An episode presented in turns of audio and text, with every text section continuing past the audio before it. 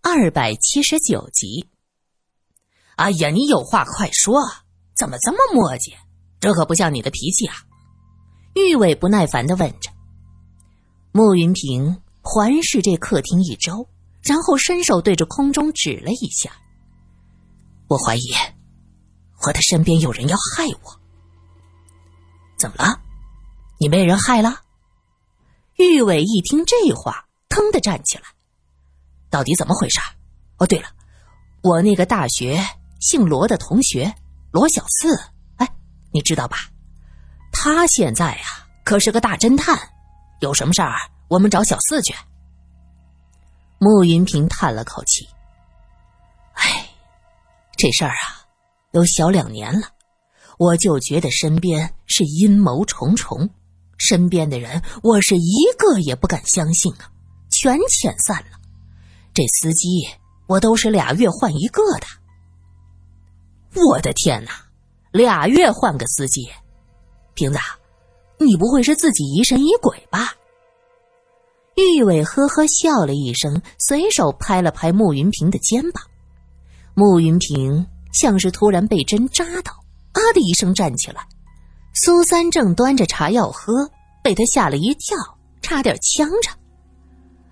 瓶子。你想吓死人呐！啊，我不过拍了你一下啊。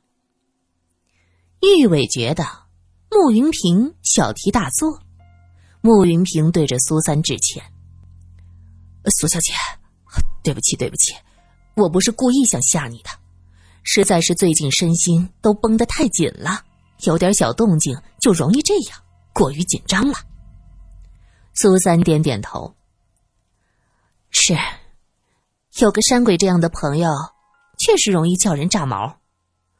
对对对，苏小姐，看来你可真是山鬼的好朋友啊。穆云平伸出大拇指，玉伟喊着：“干嘛呀？你们俩想收拾我一个，对不对？哎，瓶子，你就直说，到底遇见什么事儿了？什么阴谋重重？谁要害你啊？”穆云平想了想。他站起身来说：“请跟我到二楼来。”苏三和玉伟对视了一眼，玉伟不满的说道：“哎呦，说你胖，你还喘上了？行行行，去二楼干嘛呀？吓唬人呐！”苏三拉了他袖子一下，示意他别乱说。苏三见慕云平脸绷得紧紧的，猜他应该是真的遇见了很严重的事儿。两个人跟着慕云平走到了楼上，慕云平一直走到走廊尽头的房间，然后推开门。苏三朝里边看了一眼，吓得呀，他一下抓住玉伟的胳膊，玉伟则哈哈大笑：“哎呦，原来这是你怕的东西呀！哎，我还以为你是孙猴子，天不怕地不怕嘞。”只见这屋子中。满满的都是人偶，一个个做的是活灵活现，这脸都冲着门，黑亮的眼睛盯着门外的人。瓶子，你什么时候喜欢玩娃娃了？玉伟走上前，刚刚伸出手要抓住其中一个黑色头发的小人偶，慕云平喊着：“别动，这个最邪性。”玉伟又岂是被人难住的？他一把拿住这个人偶，晃了晃，接着又掐了掐人偶的脸。他笑着说：“一个布娃娃，不过就做的精致些。哟，这头发摸起来还真像人的头发呢。”玉伟说着，又伸手去摸苏三的头发。苏三向后退了一步，嫌弃的说道：“哎，我最讨厌这些玩具了。”你别碰我！玉伟又摸了摸自己的头发，笑着说道：“真的很像哎哎，话说买一屋子这玩意儿不少钱吧？”慕云平一直站在门前，他看着人偶，脸上显现出厌恶的神情。不知道多少钱？我买这栋房子的时候，他们就在这儿了。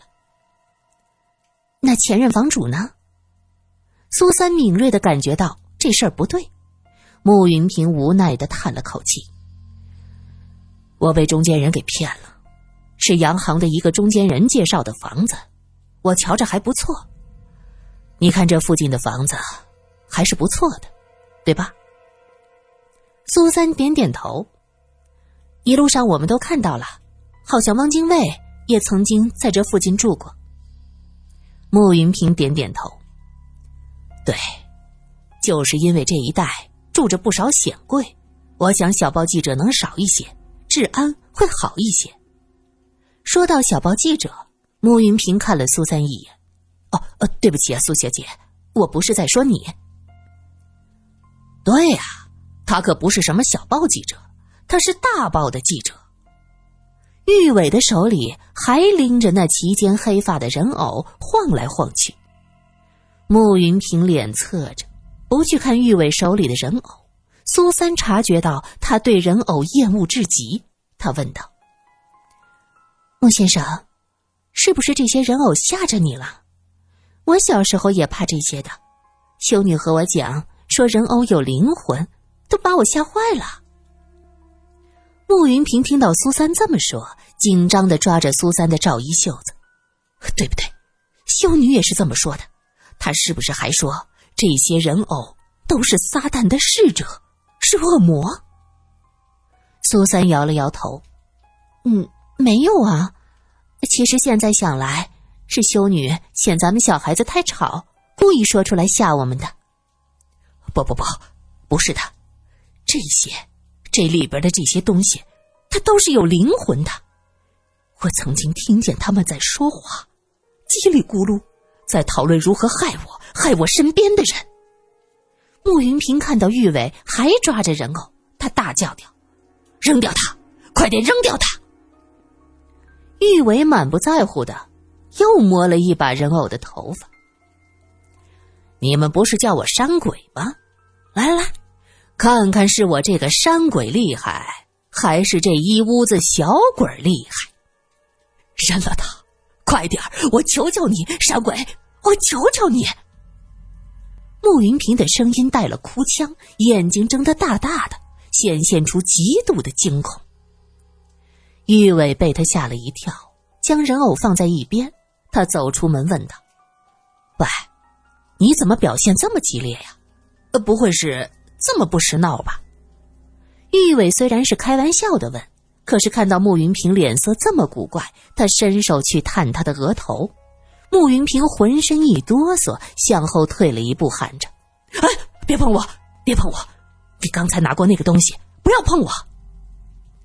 苏三意识到问题很严重，他连忙阻止玉伟开玩笑，扶着神情颓唐的穆云平问道：“穆先生，咱们下楼去说，好吗？”苏三扶着神情恍惚的穆云平下楼，玉伟回头看了一眼那些人偶，砰的一声将门关上。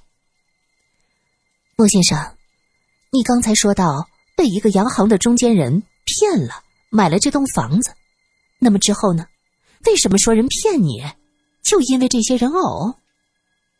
苏三扶着穆云平在客厅的沙发上坐下，他柔声问道：“是的。”我住进来的时候，看见了这一屋子的人偶，我以为是前任房主家孩子的娃娃，我就没在乎。后来我嫌他们碍事儿，就让助理过来把这些东西全扔了。仔细检查才知道，原来这些不是布娃娃，是人偶，是关节能活动的人偶。哦，对了，我的助理姓陶，我们都叫他小桃。小桃找了个大箱子，打算把这些东西全都装进去扔掉。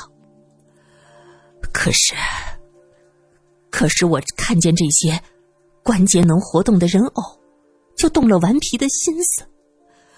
我和山鬼，我们小时候啊，最喜欢看的就是这木偶戏了。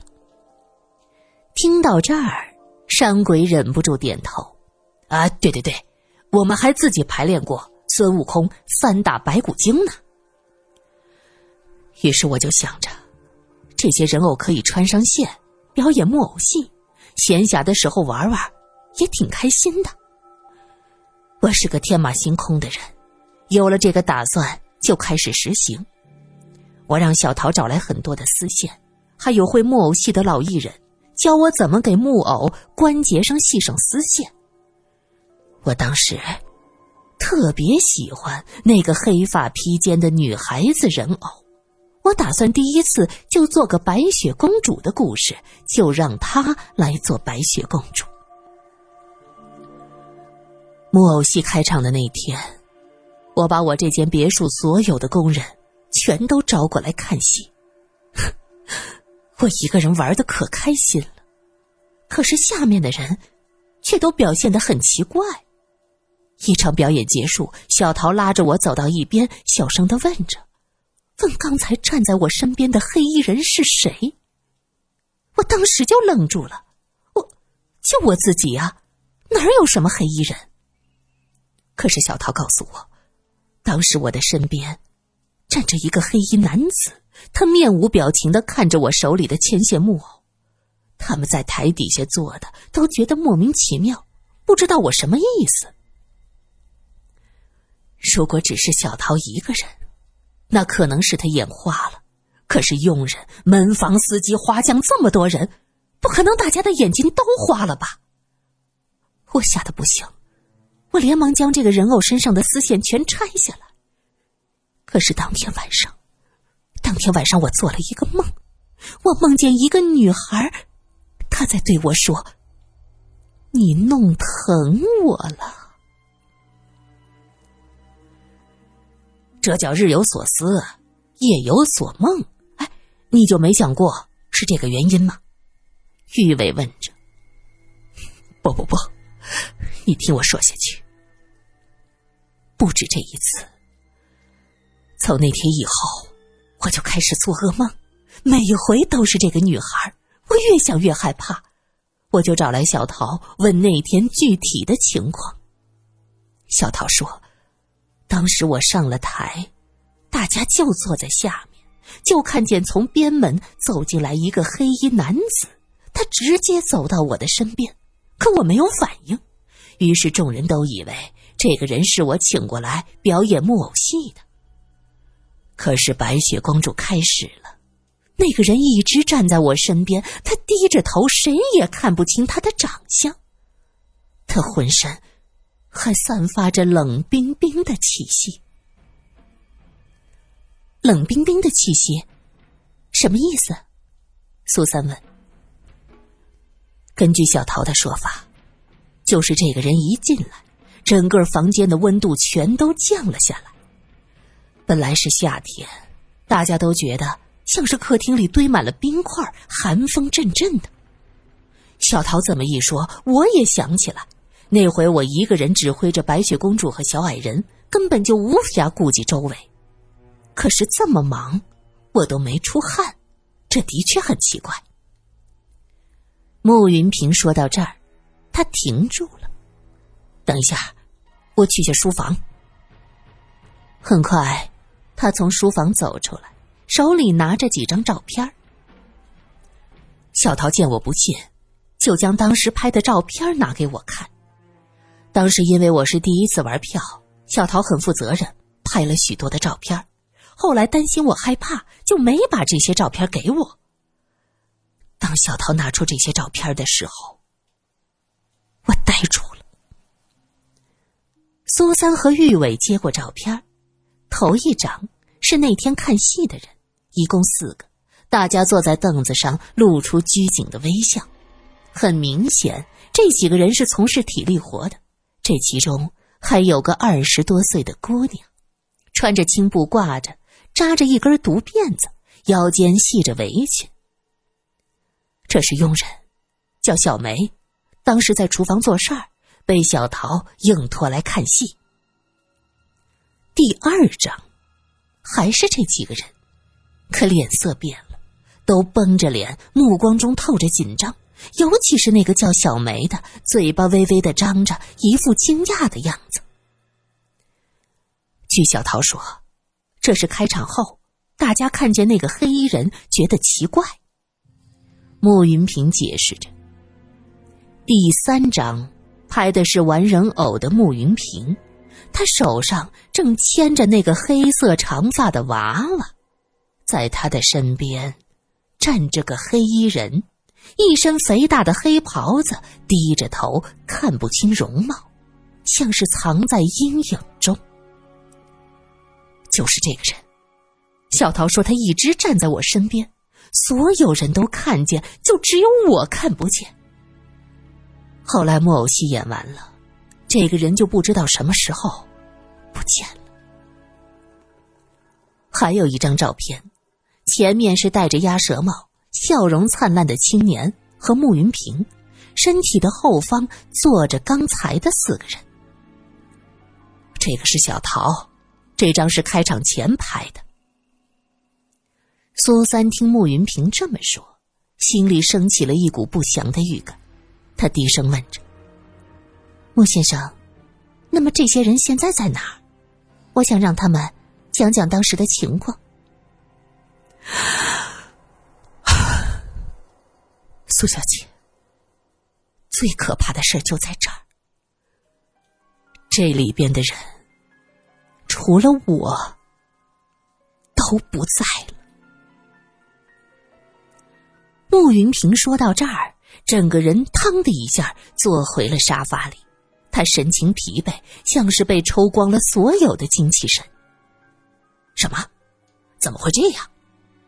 玉伟此刻也明白事情很严重，他收起嬉笑的嘴脸，问道：“就是说，在这两年的时间里，他们全都死了，然后你就担心身边有人要害你，不知道谁是好人还是坏人。”也不知道会不会再有人出事儿，就开始不用佣人，什么事都自己做。对，就是这样。这房子是我在抗战结束后马上买的，那个洋行的中间人骗了我。原来这房子的主人根本就不是去了国外才卖房子的。我看了照片吓坏了，连忙叫小桃去打听这房子的历史。我找了私家侦探才查出来，原来这房子的主人在南京陷落后，全家都被杀光。后来这房子住进了一个日本人，据说那家有个小女孩特别喜欢人偶，那一屋子的人偶应该都是这个小女孩的。抗战胜利，这一家人也集体自杀了。那个中间人根本就没有告诉我这些事儿。小桃和我建议，说是不如将这些人偶都运到郊外烧了。我同意了，我也觉得这东西邪性。于是，我让他将人偶搬上车，小桃独自开车去了郊外。可是走了一下午，他也没有回来，我担心的不行。我到了晚上，警局的人来了。说是小桃的车出了事儿，掉到山崖下，车子爆炸，小桃死了。可这些人偶却完好无损的摆在地上。我当时吓坏了，我对警察说：“那车子里的东西不要，随便扔了吧。”可结果呢？我晚上又开始做梦，那个女孩说：“他们要回家。”如果不把他们带回来，会出更多的事儿。我醒了之后，想到小桃，就又找警察将这些人偶都带回来，锁进了原来的房间。后来的事情就更加奇怪了。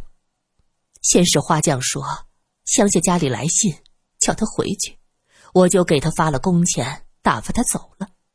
他走了不久。厨子也说不想做了，说害怕，老是梦见一个黑衣人，尤其是小桃的死让他更害怕。我也给了钱让他走。他们离开不久，有一天小梅对我说：“听到花匠的同乡说，花匠在回家的路上掉到河里淹死。”我很吃惊，连忙让小梅打听厨子怎么样。后来才知道，厨子回家不久。夜里失火，全家都被烧死了。开场前合影是六个人，现在已经死了三个。那么其他人呢？其他人是怎么死的？